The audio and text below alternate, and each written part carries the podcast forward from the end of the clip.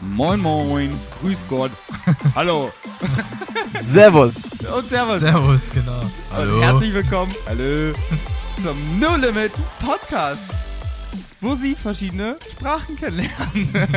Nein, wo Glauben ganz praktisch dein Leben verändert. Und wir hatten in der letzten Folge auch darüber gesprochen, wie man mit Menschen ins Gespräch kommt, dass man damit ganz einfach mit Hallo machen kann. Mhm. Ähm, und deswegen hatten wir die verschiedenen Slangs. Und heute wollen wir mal schauen, ey, wenn du im Gespräch bist, also wenn du wirklich nochmal die letzte Folge nicht gehört hast, war wirklich gut, wie du ganz leicht mit Menschen abholen kannst und mit denen ins Gespräch kommst, wollen wir jetzt in der Folge reinschauen, wie kann man denn mit Menschen dann über den Glauben reden. Und ich sage mal so, da steht ja ein Monat an, der Monat Mai, Yes. wo das so eine super Möglichkeit ist. Auf der ganzen Welt, und das ist, also ich, ich muss es immer wieder sagen, sind Millionen von Christen unterwegs, die jetzt im Mai das Evangelium verkündigen, in ähm, tausenden äh, kleinen Dörfern und größeren Städten und Gegenden. Also äh, die, die rüsten jetzt gerade quasi richtig auf, ja. Also der Mai kommt und äh, das wird so ein richtiger äh, Rundumschlag, wo das Licht sich verbreitet auf dieser Welt und es werden wieder wahnsinnige Zeugnisse und wahnsinnige Geschichten entstehen. Und das Faszinierende daran ist, es passiert durch so ganz normale Christen wie uns, die einfach vor ihre Haustür gehen, zu ihrem Arbeitskollegen und das Evangelium verkündigen. Es ist wirklich, es, im, in den geringsten Fällen sind es Riesenveranstaltungen oder krasse Prediger, die kommen, sondern den absolut überzeugenden Großteil machen normale Christen wie wir aus. Wovon Josua redet, ist nämlich der Go-Month. Yes. Es steht der Go-Month an. Äh, wir sind ja von No Limit auch ein Teil von dem ganzen Go-Movement, was wir auch viel mit prägen dürfen. Und der Go-Movement ähm, mobilisiert weltweit Christen, überall zu ihrem Glauben zu stehen. Und jetzt ist der Go-Month, der Go-Day, die Abkürzung Global Outreach. Also es ist ein globaler Einsatz, der stattfindet. Mobilisiert und trainiert auch. Ne? Ja. Also ähm, Trainiert durch den Podcast zum Beispiel. Ja. Genau. Oder auch es gibt ein globales, internationales, ganz einfaches Training. Das heißt Three Steps. Das könnt ihr auch runterladen auf der Website. For free, glaube ich, oder? Ja, klingt Genau. for free. For free in vielen Sprachen ähm, und danach ähm, wird trainiert und das ist ein ganz einfaches Training, wie man mit Menschen ins Mhm. Gespräch kommt, wie man die Botschaft von Jesus vermittelt und wie man Menschen dann zu Jesus führt. Ja. Und ähm, ja, wir sind hyped auf den Monat. Ähm, wir machen das eh schon das ganze Jahr über, aber dieser Monat ist weltweit sehr fokussiert, auch Christen zu aktivieren, dass sie ein Zeuge sind von der Botschaft Jesu Christi. Ja. Und der Slogan ist auch, jeder Gläubige ist ein Zeuge. Zeuge und, Ja. Every believer is a witness. ja, auf Englisch, und everyone can reach someone Genau. and together we can reach the world. Das heißt auf Deutsch, Jeder kann jemanden erreichen und zusammen Erreichen erreichen, wir die Welt. Und ich glaube, das ist genau dasselbe. Auch es gibt ja den globalen Tag des Gebets, also Global Day of Prayer, Mhm. was wir so genial finden, weil ich bete auch in meinem Alltag. Aber diese Einheit, die Ein man Tag, hat, genau. selbst wenn man sich nicht sieht, selbst wenn ich mal nicht verbunden ist, ich weiß, boah, krass, gerade in, weiß ich nicht, Tokio, Japan, wo auch immer, Ukraine, beten die Leute gerade. Und genauso ist es im Go-Month. Weltweit, überall geht man zusammen raus. Ja. Du vielleicht in deiner Situation fühlt sich ein bisschen unspektakulär an, aber du kannst wissen, weißt du, überall, gerade im Krieg in der Ukraine, werden Leute das auch machen. In Amerika, in Afrika, in allen Kontinenten sind wir vertreten und mobilisieren Christen, ihren Glauben zu teilen. Und wir wollen jetzt ranschauen, wenn du im Gespräch bist. Wir hatten das ja vorhin, du hast Hallo gesagt, du hast den gemeinsamen Standpunkt herausgefunden, wo steht die Person überhaupt, du hast die Interesse der Person und du hast ein wirklich gutes Gespräch. Passiert mir sehr häufig. Ich kann, ich bin, ich sag mal, ich bin so ein bisschen, ich kann sehr leicht mit Menschen connecten und mit den Menschen einfach auch oberflächlich reden. Ich finde schnell irgendwie einen gemeinsamen Nenner und wir reden. Und wie kriegt man dann die Kurve? Wie kommt man dann zum Thema Glauben? Ja, und das ist die Frage. Also, Kai hat das wahrscheinlich, du hast es wahrscheinlich gelernt, wie man ins Gespräch kommen kann, ne? Ja. Am Anfang war es wahrscheinlich auch nicht so einfach. War ne? sehr holprig, aber mittlerweile geht es sehr einfach. Ja. Genau, und das ist, das will ich nochmal sagen, das ist Learning by Doing. Hm, Übung macht den Meister. Ja.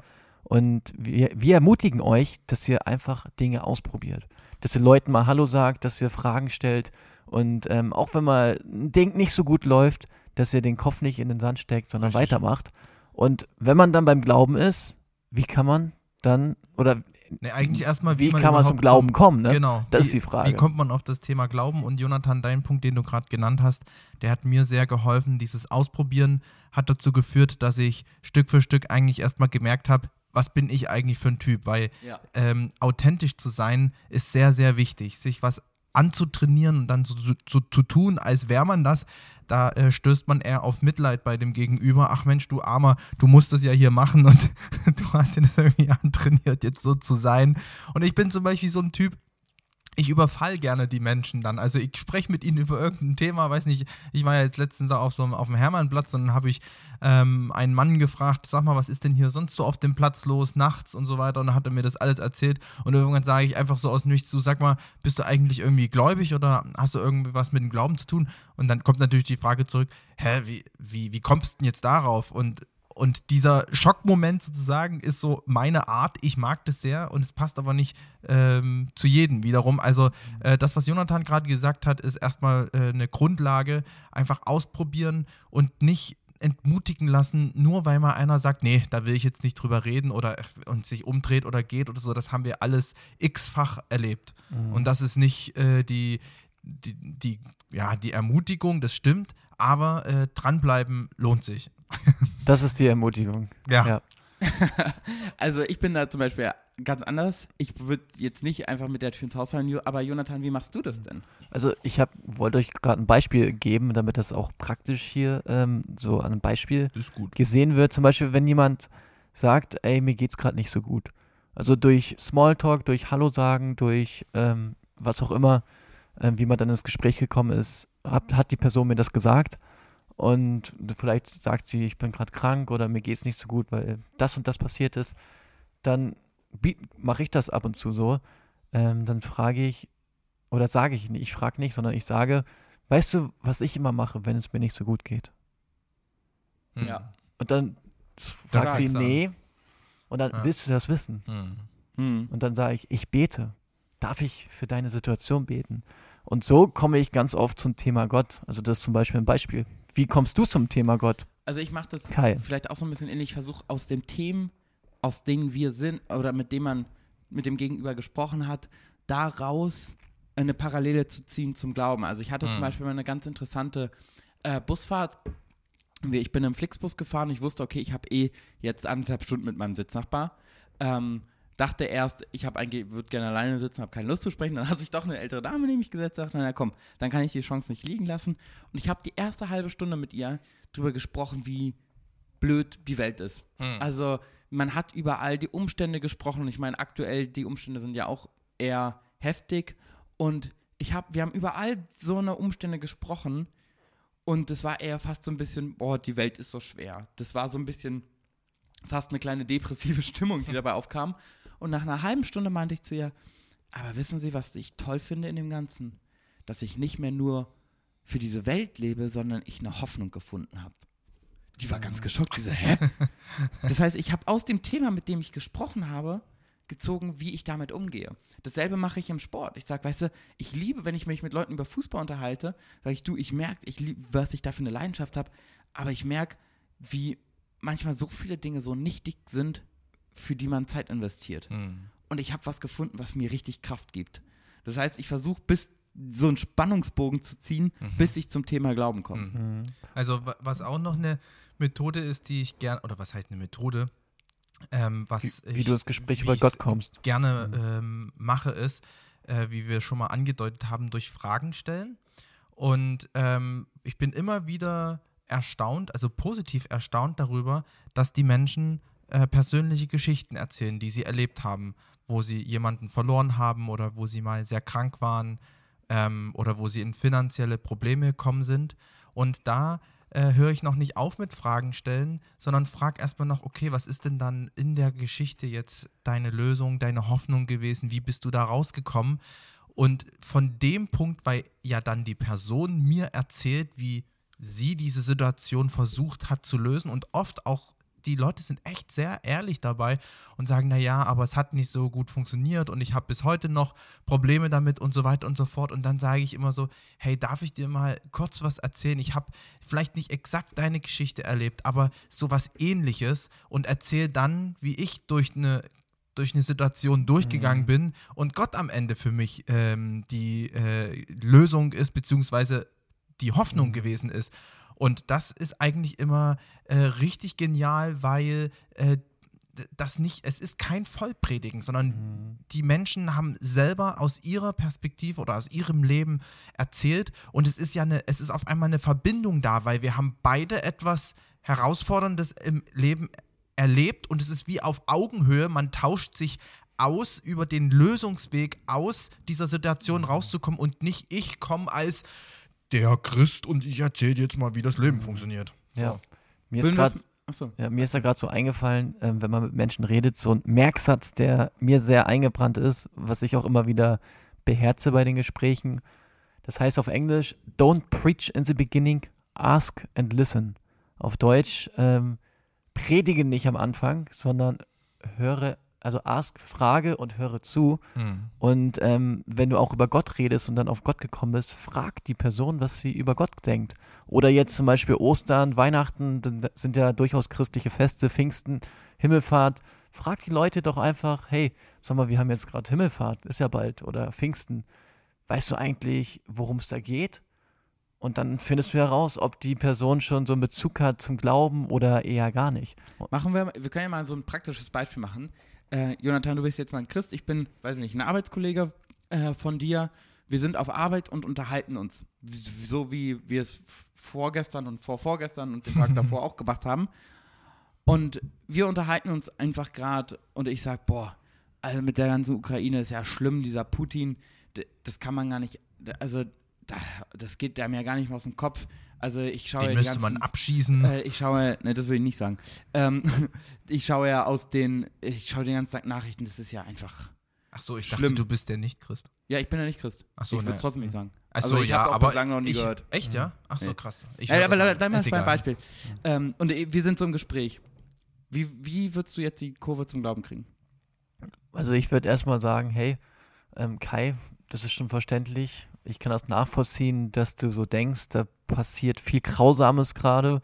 Man kann viele Dinge auch nicht verstehen und da ist viel Leid, ähm, wenn man die Bilder anschaut in den Nachrichten. Ähm, was gibt dir denn eigentlich Kraft und Hoffnung, wenn du nicht weiter weißt, wenn Unfrieden in dir ist? Ja, also wenn ich da die ganze Zeit Nachrichten schaue, also ich musste den Fernseher ausmachen und dann brauche ich erstmal einen Schnaps. Und dann gucke ich, dass da, äh, gucke ich, dass da abends irgendwie ein guter Actionfilm kommt. Und, und wenn du jetzt da auf Putin schaust und Ukraine ähm, und man, das hat für viele hat das keinen Sinn. Was ist für dich eigentlich so der Sinn, nicht für die, nicht für die Situation, sondern dein Sinn im Leben? Mein Sinn im Leben, naja, also hier unsere Arbeit. Arbeit, Familie versorgen. Hast, hast du irgendwie einen Glauben oder irgendwas, was dir Hoffnung und Kraft gibt in schwierigen Situationen?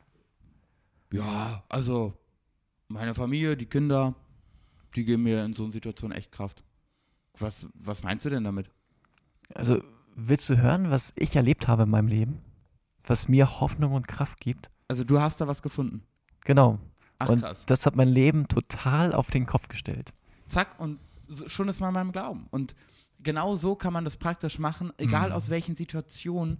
Wenn du den Fokus nämlich beim richtigen Punkt behältst und dich nicht nur auf sinnlose Diskussionen einlässt, ähm, deswegen meinte ich, das würde ich nicht sagen, weil ich würde vor allem nicht in politische Situationen zu sehr einen Fokus drauf legen ähm, mit den Sachen, weil man kann sich in Politik in Meinungen sehr verrennen. schnell verrennen ja. und mhm. in eine mhm. Diskussion kommen und es ist ein sehr sensibles Thema. Deswegen brauche ich auch nie über Religion reden, sondern ich rede über Glauben. Mhm. Ich rede über was ganz Persönliches. Und da mhm. immer wieder den Fokus drauf zu wenden. Und zum Beispiel jetzt bei dir, Kai, das war ja ganz spontan alles ich wollte nicht so auf das Politische eingehen, weil da hab, gibt es so viele Meinungen ja. über dies, das. Ich habe so gesagt, ja, das macht alles nicht so viel Sinn. Ähm, was ist eigentlich dein Sinn im Leben? Also ich habe das Wort Sinn irgendwie umgewandelt und bin dann über Sinn, über ein anderes Thema ins Gespräch gekommen. Ja. Und genau so, genau das, was Jonathan gesagt hat, Learning by Doing. Das, was Herr Josa auch als Erfahrung dann gemacht hat, probier dich doch aus. Find mhm. heraus, wie du bist und lerne von dem Feedback, was du kriegst. Also Mhm. es ist Training, es ist Übung, die man dann hat, aber nicht indem man sich verstellt und einen anderen versucht darzustellen, sondern indem man lernt, echt zu sein und entspannt zu sein und mit all den Situationen halt wirklich gut umzugehen. Mhm. Und da ist jeder auch individuell und wir promoten hier kein Schema F, sondern sagen, hey, probier aus, du bist authentisch, du hast deinen Charakter und guck, was Gott dir zeigt. Und das ist auch immer ganz cool und wichtig, dass wir, wenn wir sowas erleben, wenn wir irgendwie sagen, wir wollen Menschen mit dem Evangelium erreichen, zu sagen, Gott, hilf mir dabei Hm, auf ich, jeden ich kann das nicht. So, und Ja. in Jakobus steht, ähm, wenn es dir an Weisheit mangelt, dann bitte nach Weisheit. Ja. So, und starker da Und er wird ermutigen es dir wir- geben. Genau. Und er wird es dir geben. Und wir ermutigen dich, ähm, dran zu bleiben und auch wenn es mal schwierig ist, trotzdem weiterzumachen. Und einfach mal zu beten. Einmal zu beten. Ma- Mach dir das doch zur kleinen Gewohnheit. Ein kleiner Schritt, der dein Leben verändern kann. Bete, Herr, gebrauche mich, gib mir deine Worte, dass sie in die Herzen der Menschen dringen. Und dann sprichst du eine Person an. Dann Mhm. nutzt du eine Chance auf Arbeit. eine Und, Chance in den Verkehrsmitteln. und das ist der Gottfaktor auch dabei. Wir haben jetzt gerade so ein paar Sachen euch erzählt, wie man ins Gespräch kommen kann. Und da gibt es noch ganz viele andere Ideen. Hm, Und wir dürfen nicht vergessen, der Gottfaktor ist auch mit drin. Immer. So, es gibt nicht nur diese Methode, diese Strategie oder diese Fragetechniken, sondern der Gottfaktor ist mit dabei. Ja. Hm. Und damit Klasse. wünschen wir euch eine unfassbar weiterhin geniale Woche. Bis dahin, der Ciao. No Limit Podcast.